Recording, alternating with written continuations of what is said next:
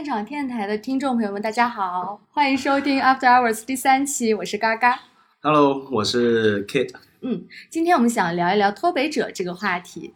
脱北者，他现在其实被很多人用于指那些离开北京去南方城市生活的人，也就是大概从去年开始，网红也集体撤离了北京，前往了上海、杭州啊或者大理这些地方。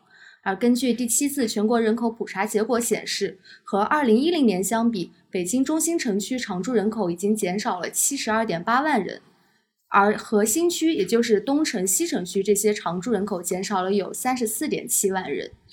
K，我看你朋友圈也写着“脱北者”三个字，那你是从什么时候离开的北京啊？呃，我是二零二零年六月正式搬到上海来，就是疫情缓解了不久之后就决定走了。嗯，其实我是去年平安夜离开，然后来到上海的嘛。我今天就想问问你，当初为什么选择离开呢？其实说北京不好的理由是反而很容易，就我想起了一个香港作家陈冠中，他不只是作家，他是老媒体人了。嗯他应该甚至是我应该是第一批，可能是香港人北漂到北京的人。他应该是可能九十年代初就已经搬到北京来了、嗯生活了。然后他写了一篇文章很有意思，就叫《一百个不该生活在北京的理由》。他那个文章是二零零二年写的了，应该是，所以也二十年前了。当然，我觉得他上面写的还是挺到位的，我是挺认同的。比如说，那我们可以各说各觉我们觉得北京不好的地方。好，首先对我来说，我觉得最大的问题就是北京的东西实在太难吃了。就是难吃的定义要说一下，它不是没有好吃的东西，但是我觉得一个城市的东西好不好吃是是看它那些最平民化的东西的那种质量。就比方我们在南方，比如广州好了，广州一定是一个呃市井里面最好吃的一个地方。就是说你随便路边你吃碗粉，可能是讲的是十来块钱，它就可以很好吃啊。但是你在北京，你得有一定的等级的餐厅，它才能提供好吃的东西。路面上的东西，大家可能去过北京也知道，真的是用来维生而已。而且北京很少有那种路边摊啊。也有吗？不就是煎饼果子吗？或者是烤肠？那种都感觉在便利店里，我真的在北京好少好少见到流动小摊贩。像在南京，我家楼下就是一堆。对，所以如果你说饮食上的一个正常比较呃市井的生活，它提供不了很好的东西给你了。北京一般你吃小的东西，不就吃卤煮，或者说，我觉得卤煮已经最好吃的了，啊卤煮不行，因为我们南方人可能习惯吃内脏，我吃我也很喜欢吃内脏。所以嘛，你看北京卤煮已经属于是好吃的东西，你说这很严重了这个问题 我还记得我第一次去那边想吃炒肝，因为我超喜欢吃猪肝，啊。结果他端上来那个勾芡勾的我嘴巴都快张不开。呃，就是一团粘液。对哎我也不懂，其实北京的早餐是挺吓人的。我到刚到北京，北京朋友带我去那种什么聚德华天，是不是？哦就传统老北京早餐那种，嗯什么呃灌肠、哦，焦圈，哦我还喝了豆汁。这，但是我我我能够明白为什么老北京本土北京人会对豆汁会有一个执念，就是因为它属于本土的一个独特食物，它有一个独特的味道，一种臭味，一种酸臭味，它就会勾起你儿时的某种味道的记忆，所以令你觉得、啊，我时不时想要搞一碗这种。嗯就等于南方，你说广州也有很多奇怪食物啊，比如你老外永远都不会明白臭豆腐或皮蛋啊，他们一吃就吐很多食品，不是吗？让老外吃皮蛋，他都吐了这样。但对我们来说，皮蛋、臭豆腐跟美食，嗯，我们就习惯了这种味道。我觉得豆汁儿也是一样。嗯，我保留意见，豆汁儿。哦，那你觉得？哦，我上一次我是从上一周从北京回来嘛，有趟出差，坐出租车走在那个上海的梧桐区那边，我突然就觉得北京真是太丑了，这个城市。你看在哪里？二环啊？不是，是它是有个对比，哦就是我在北京刚下地铁的时候，正好在五环那边，朝阳区五环那儿，然后那个尘土飞扬的，那天风又特别大，然后出租车还有那些老旧的汽车就停在外面，对，没有任何城市景观，也没有任何绿叶，对，那边还是挺上的。对，但是你在上海，我上班的路上就会看到一些很，你可以说它很无用的一些雕塑，没有什么实际价值，但就真的好可爱。比如说，就在胶州路路口那边有一个，它那个雕塑是每次当晴天的时候，那个喷泉就会打开，嗯喷泉的形状是一把雨伞的形状。嗯，其实北京因为它很大，嗯所以特别是到了那种五环以外，嗯根本是你就是觉得特别荒凉，嗯，令你觉得心里面就觉得很压抑。对，确实是这样。压抑倒也还好。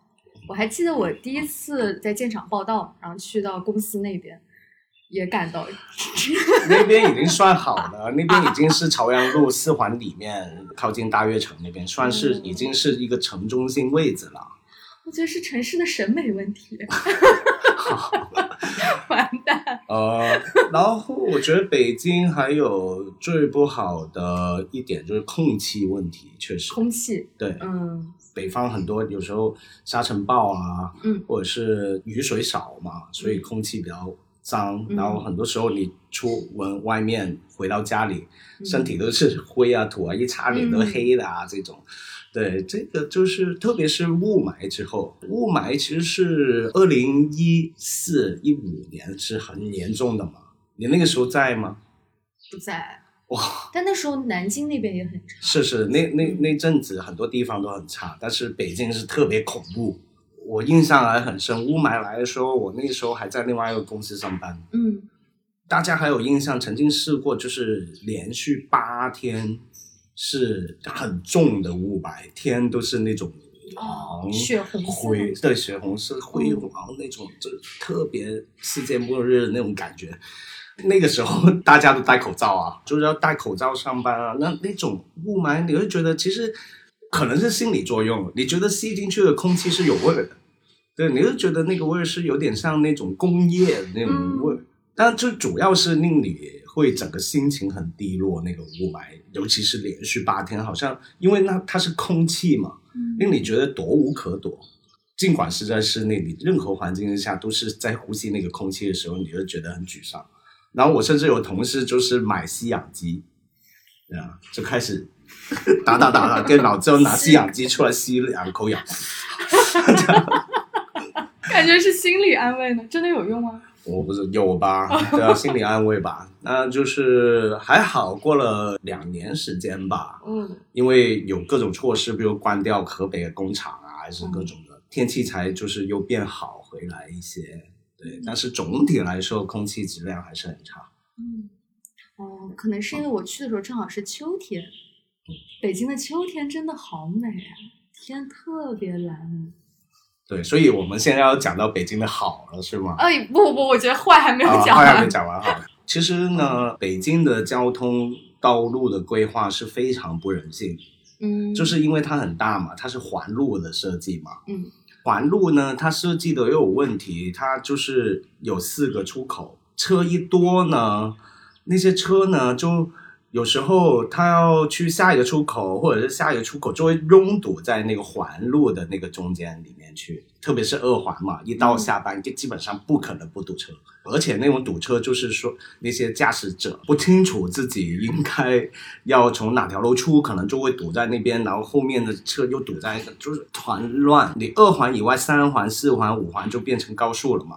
那你那些高速路口又设计的很小很窄，不好出，然后有时候有车差一点错过了，又要别回来什么的，所以很多时候所有的堵车都是堵在那些环路的出入口。嗯你出入口一堵住，你后面就不可能畅通嘛。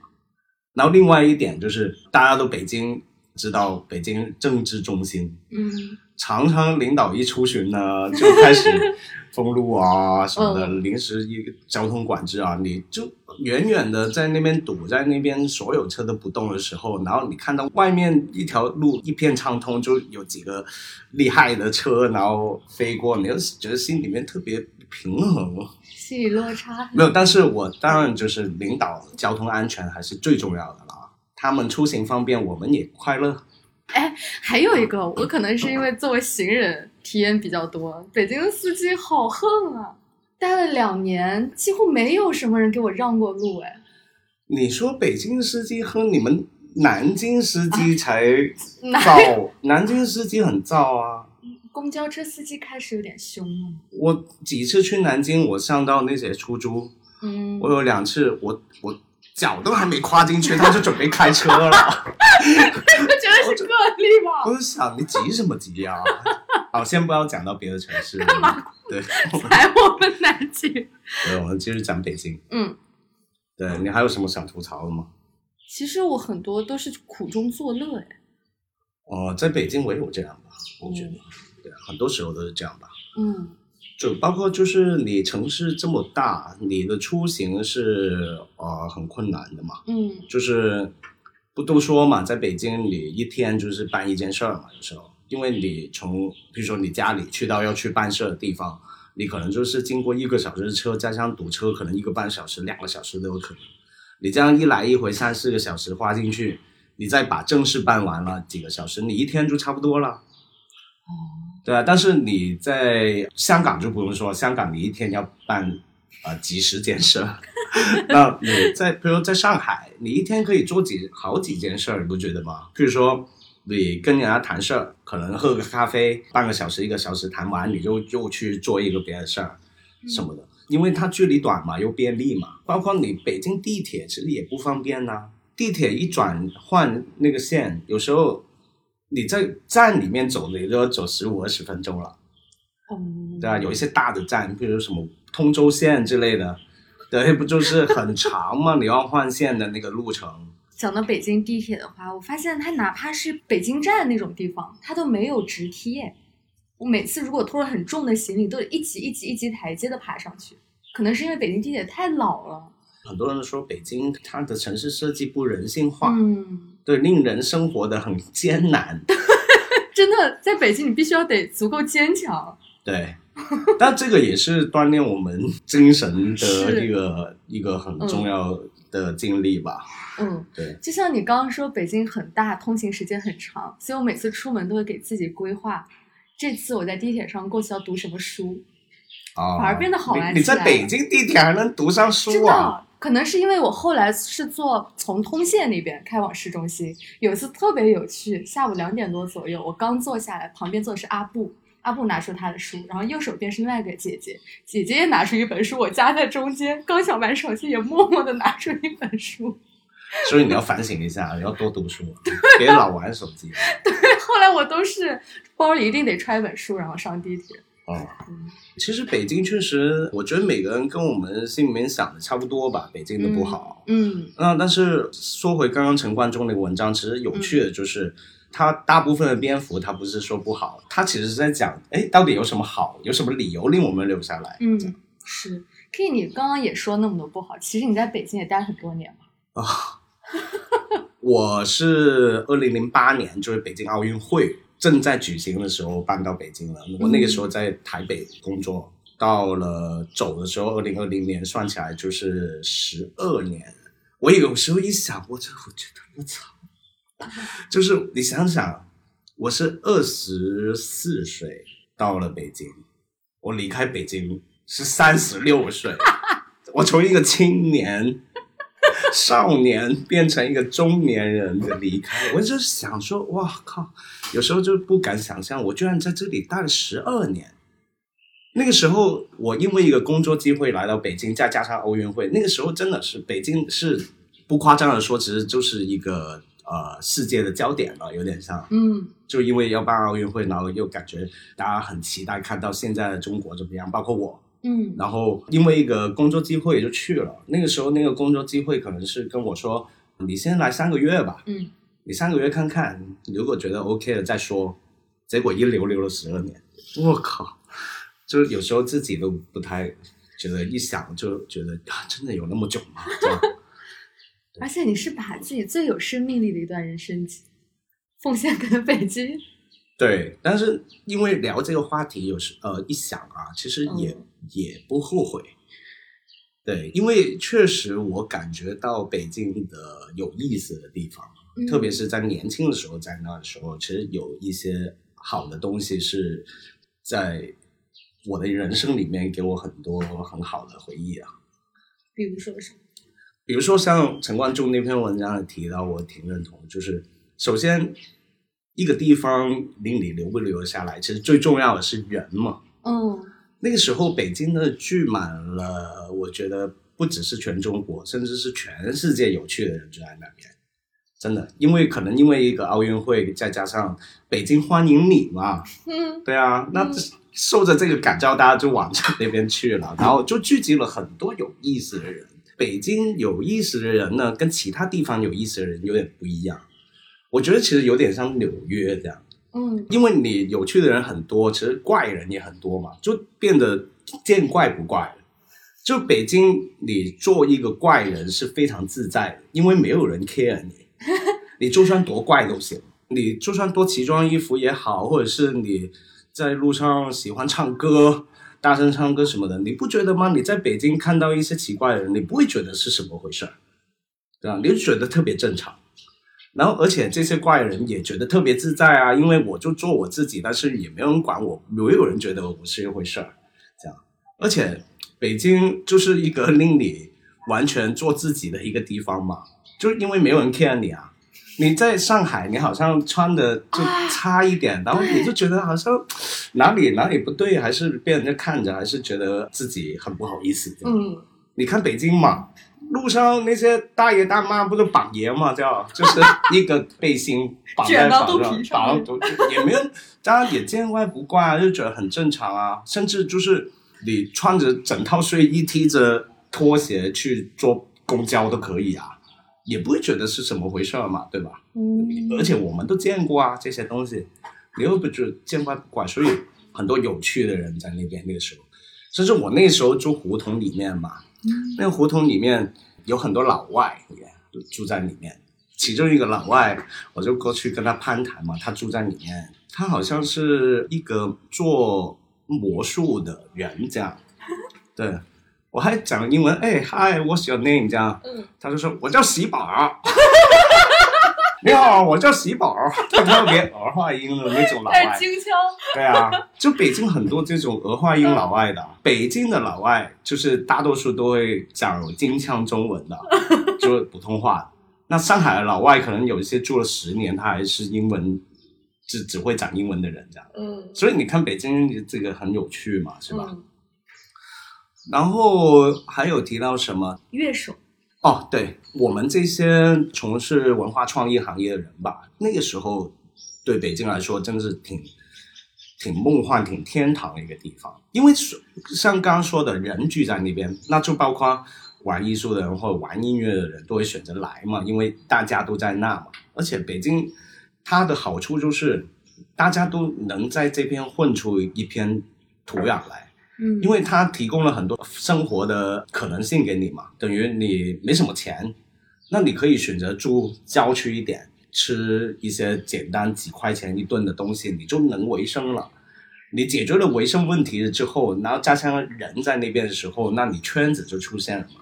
那所以那个时候我零八年刚来，那些乐队演出啊，每天布满了整个北京好几个地方，每天不重样的这样去演出，你每天都有不同的东西看。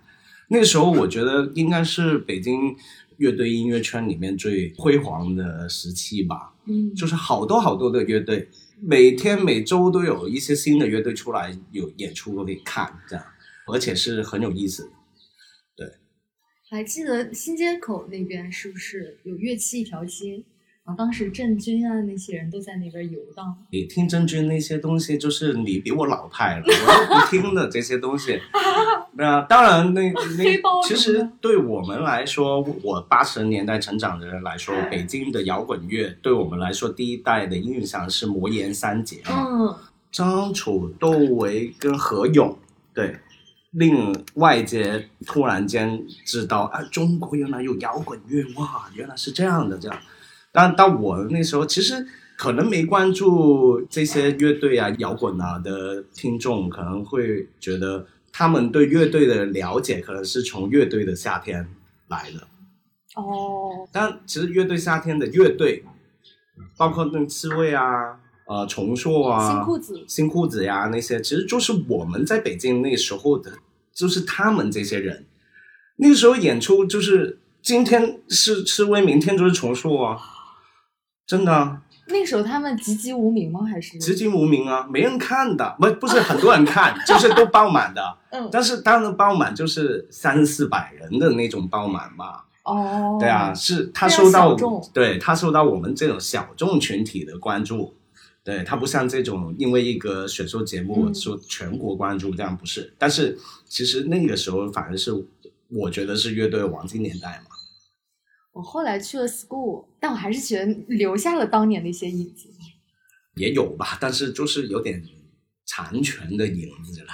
哦，对，那个时候好多演出场所啊，比如说在鼓楼上面有个毛嘛，嗯然后在张之中路有愚公移山，对，都是一些很著名的演出场所。哦，还有五道口有一个传传奇的地方叫第二十二，第二十二里面出了好多。现在大家可能因为乐队的夏天知道的乐队，比如 Joyside 啊，哦，比如刺猬啊，那些全部都在那边演过。而且第二十二是特别小一个地方，就可能一百人、一百五十人就挤得满满的了。哇，那个时候就听乐队，真的是你进去那个里面，如果是夏天的话，根本就是一个地狱一样的热。然后你你看到大家身体上面是有烟的，真的是热出烟的。对，然后那些汗啊什么的，但是就是这些记忆，就是一些青春的记忆。你现在让我讲起来，我还记得那种热的那种体感，还有那个味道。哇，对，所以那个时候百花齐放啊，这些文化艺术的东西嗯，感觉讲的是那种文艺青年向往的生活。非常啊，对，嗯，每天都有有趣的东西发生吧，这么说。那你有遇到什么怪人、有趣的人？啊，那太多了。嗯在北京，说说真的，你能够认识很多很多来自各种背景、做着各种特别有趣的事情的人吧。那个时候，嗯就像我刚刚胡同里面的老外，呃，啊，你想想看，一个美国人，然后来这边什么变魔术什么的，那太多了。这些那个时候，零八年我来的时候，那到一零年左右呢，就是你就会觉得每个礼拜都有新人来到这个地方，嗯然后你就认识到他，包括我们香港的同胞，嗯就那个时候真的是每个礼拜都有新人来，就会变成你的在这边认识的一个朋友，就带了一个新的朋友来那种。对，所以那个时候就每天在玩啊，觉得很精彩啊。对啊，那个时候因为这些东西，你就会忘掉那些什么种种不方便，或者是它东西好不好吃，有点都不重要了，因为你这个地方是一个可以提供你这个生活的方式，给你可以混的土壤。连北京本地人其实也是可爱的，我觉得。嗯陈冠中那篇文章也有说到，就是你在他面前呢，我们在讨论北京的不好呢，北京人就是会特别认同，一一起跟你一起吐槽 北京有多糟，这样。就包括我们自己同事嗯几个北京人，我们也在他面前那边讲啊，他们都是说，对我也觉得是。但是如果你跟上海人说上海不好，他跟你拼了，就是拉对踩了。对啊，对很多，特别是可能上海老年人一点的，嗯，呃，他会觉得上海大概就是全世界最好的地方，哦对啊我只有城市自豪感。对啊，那种自豪感。我听过飞机上面有人聊天啊，有一些大妈，上海大妈聊天啊，就聊有他的有个邻居的一个呃女儿嗯，嫁到北呃南京去，旁边他那个大妈朋友啊，哎呀，你女儿怎么下嫁到南京去了？完蛋，我又在最后踩的是南京。哦，然后还有一次，他还没住上海，来上海拍片子嘛，就跟一个我们拍，是我做主持，我去拍那个街机嘛，哦，在上海一个街机厅，然后很久历史，我来参加一个打街霸的比赛这样。然后我一个同事是贵州人，这样我们去去到那个地方跟那个呃老板、上海大爷这样聊天，嗯嗯，就问我那个同事说你哪里人啊？呃，我贵州的。然后那个大爷就说贵州啊，哎呀，好穷的啦，太穷了。其实也不是上海嘛，就是你比如香港，嗯哪怕是什么广州什么的，你跟当地人说啊，你的这个地方不好，他都会肯定不乐意啊。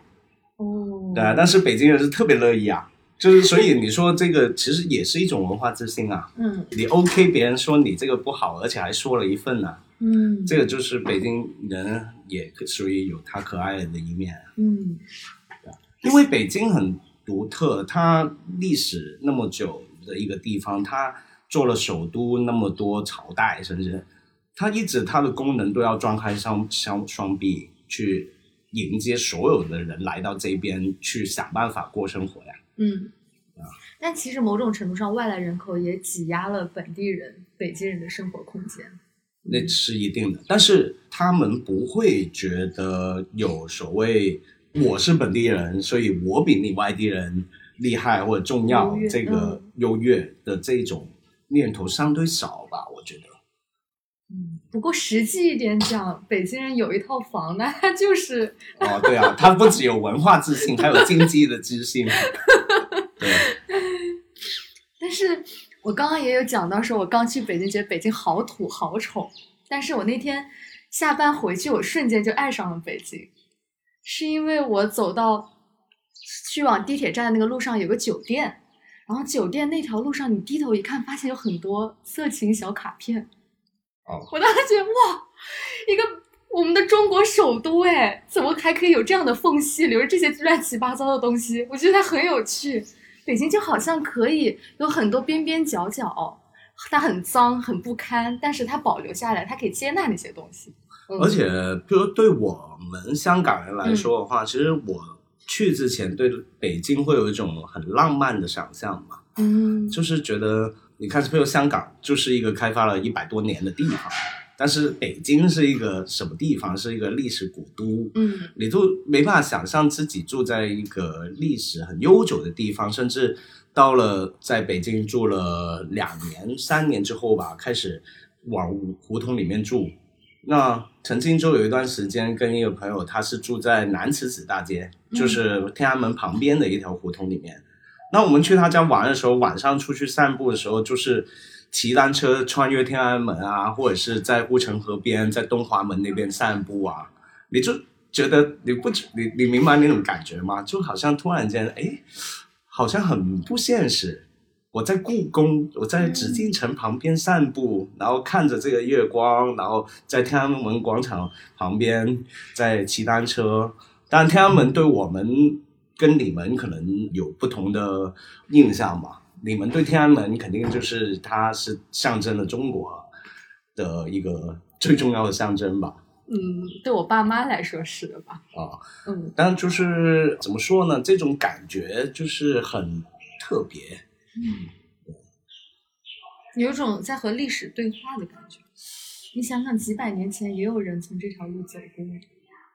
对啊，就是你没在一嗯个有那么悠长历史的地方生活过，然后你来到这边呢，有一些这样的感受。嗯，那长得北京那么好，那我为什么我们要走呢？我其实只是想，正好有个机会，不是建厂搬到了上海，然后觉得哎，可以换个城市体验生活，还挺好，就是这么单纯。没准以后还会回去呢。那可以，如果再给你一次机会，你还会回去吗？我不会，为什么？是一步一步让你想走的。我觉得北京这个地方，像我刚刚说的，零八年奥运会，它口号就是“北京欢迎你”嘛。嗯你住久了，慢慢慢慢发现这个地方不再欢迎你了，那种感觉。那包括刚刚提到的雾霾啊，开始清退人口啊，嗯然后再加上城市的景观要开始做大改变呐、比如说刚刚说的很多地方，比如说在胡同里面很多有趣的东西，一些小店也好啊，一些很生活场景的东西。那慢慢这个北京要整市容，就开始那个叫什么“封墙打洞”，好像叫那个口号，就是要把对接的店面要把它封起来，就变成你胡同里就是两面墙。哦，对，那当然除了一些很火的胡同，像大家知道那个南锣鼓巷那种不会嘛。那像我们住北京久的那种，根本就不会去南锣鼓巷的嘛。对啊，我们是去别的嘛，宝钞胡同，比如说啊在鼓楼里面的北锣鼓巷，哪怕我还在北锣鼓巷开过酒吧。开过酒吧，对啊，如果还能搜一搜，你搜以前 Vice 中国有一个片子，就拍我们的酒吧。到底干过多少？对，那个片子叫《醉后早餐》，就是喝醉的醉，嗯，喝醉之后的早餐，这样就拍我们的酒吧，就拍我跟我另外一个搭档香港人怎么经营那家酒吧。之后我们喝完一碗酒了，很开心了，然后早上要煮个什么吃呢？这样，对，然后还有刚刚提到这个蜂场打洞，然后开始怎么说呢？他回复到一个首都政治中心的功能嘛，想要。嗯然后刚刚刚刚提到的很多 live house，就是那个演出场所也、也关闭了，帽是不是已经没了？对，好像没有了。嗯，然后愚公移山好像也没有，还是搬到很远的地方之类的。那些有趣的场景开始一一都不见了。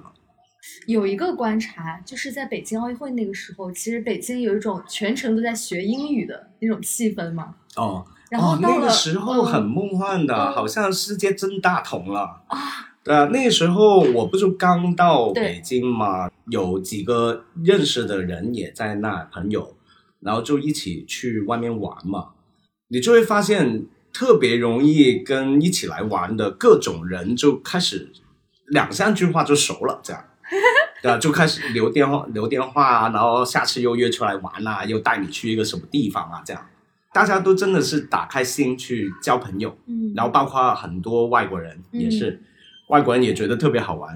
嗯，而且我看是老北京那些大爷大妈也开始主动学英文了。哦，对啊，对啊，这个很可爱的事情嗯啊。那个时候是北京欢迎你嘛，对，然后慢慢慢慢北京不欢迎你了，这样。像他现在不是冬奥会才刚结束，但他有一个比较有趣的转变，就是他把很多地铁路标啊，原本是英文的那种标识改成了拼音的标识。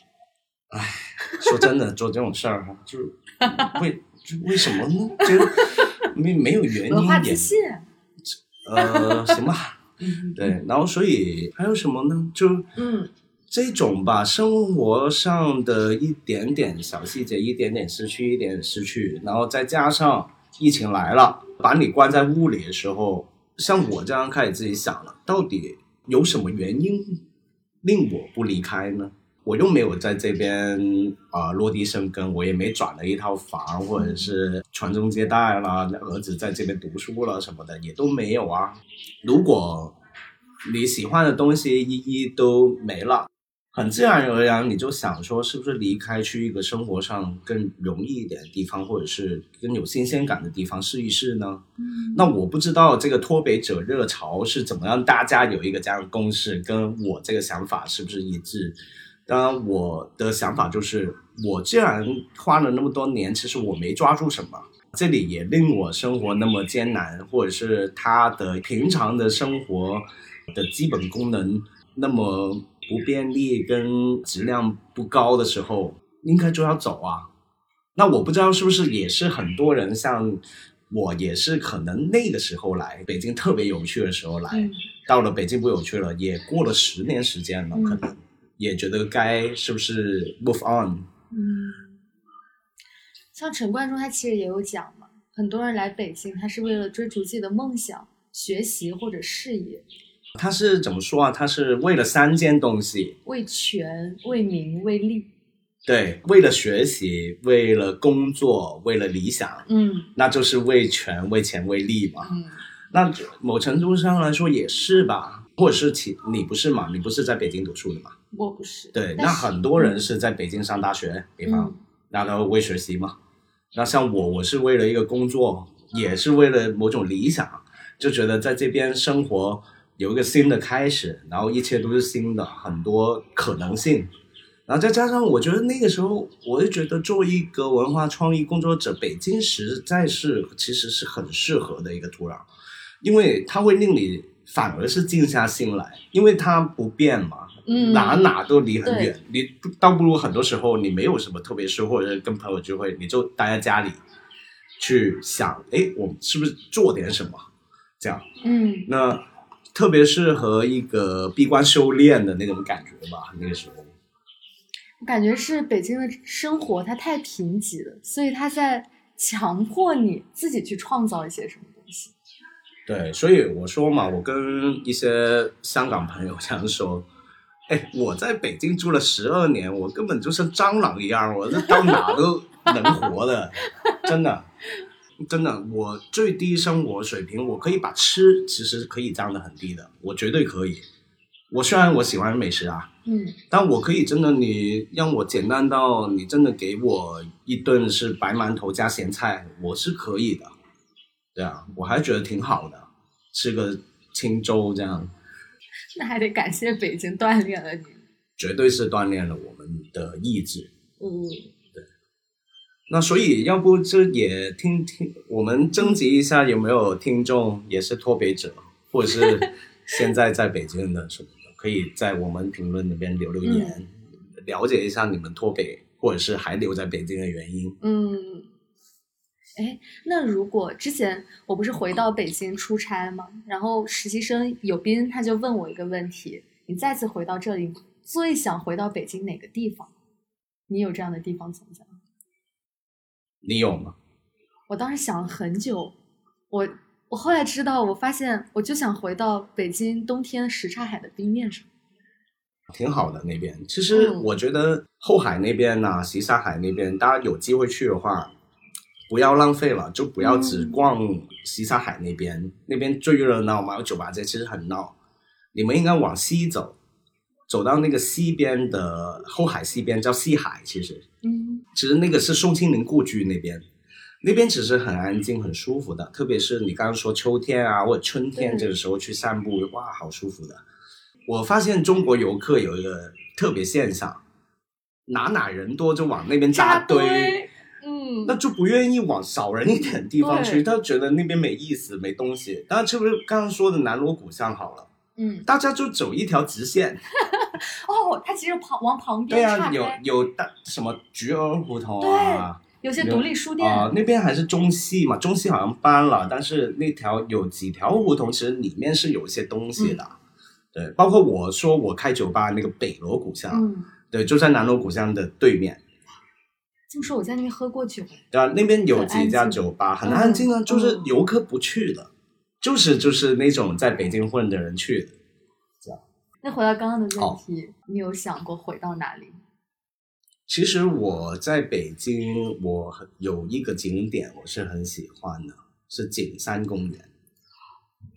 对，就是在紫禁城对面的那个公园，就是那个呃明熹宗吗？还是明谁啊？哦，歪脖子树吊死在那。对对，对对对对，那个是哪个钟我忘了，明朝哪一个了？对，嗯因为我有一个景观的画面一直在我脑子里面，就是那个时候也是秋天，秋天北京的呃下午开始是金黄的，因为树叶也黄了，夕阳也很美。你只要走到景山公园最顶，你是可以俯瞰整个紫禁城的全景的。那紫禁城的屋的边不是也金漆嘛？嗯所以那个景上是一个金碧辉煌的故宫嗯这样的一个画面，而且你是看到万里无云的时候，你是看很远的，甚至可以看到那个水立方跟鸟巢的。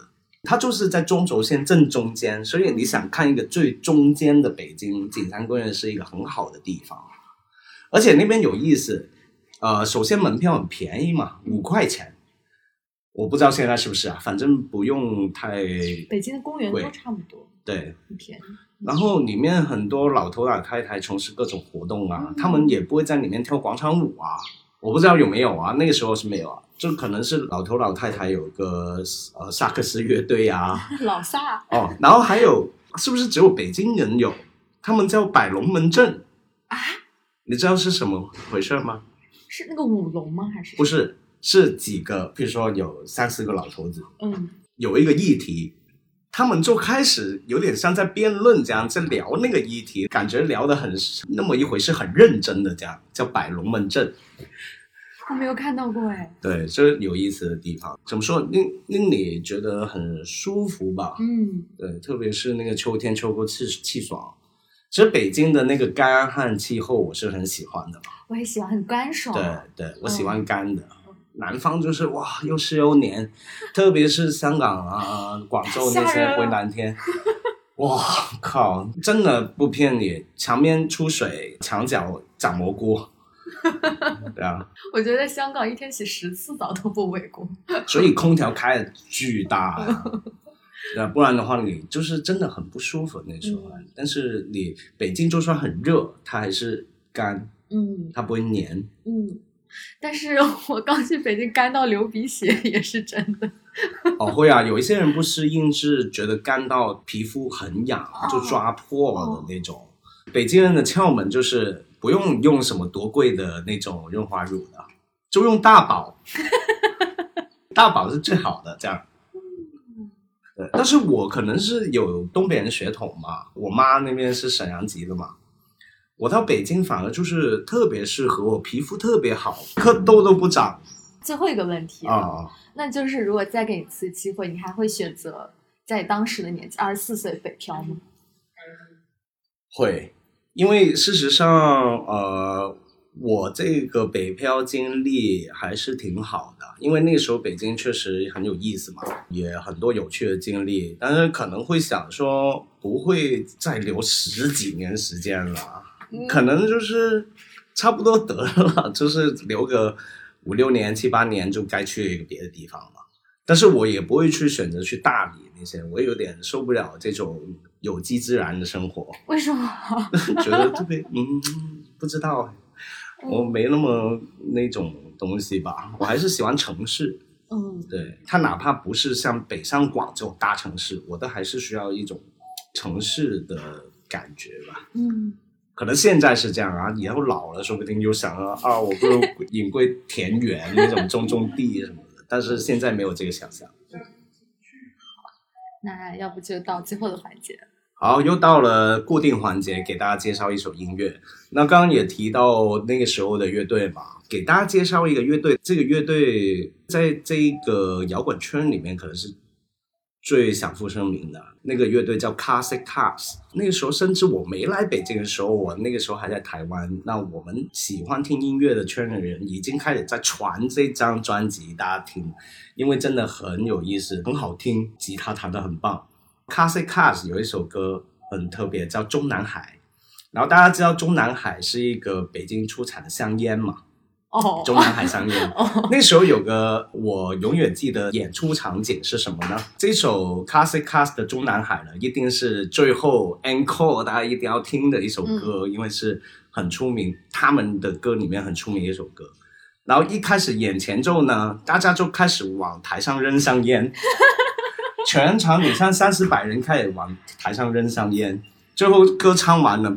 遍地都是香烟，我这几百根都布满了整个舞台的香烟，你知道吗你说很有趣。这种甚至有点仪式感了吧，对吧？嗯，就是他一唱这首歌，大家就做这件事儿，就是一个呃小圈子里面的乐队，他发展出一个这样的 scene，就是一个场景。现在回想那个时候的这些经历，还是特别有意思吧。所以给大家听听这首歌《Classic Cars》的《中南海》。差不多了。OK，QQ 音乐上面就是。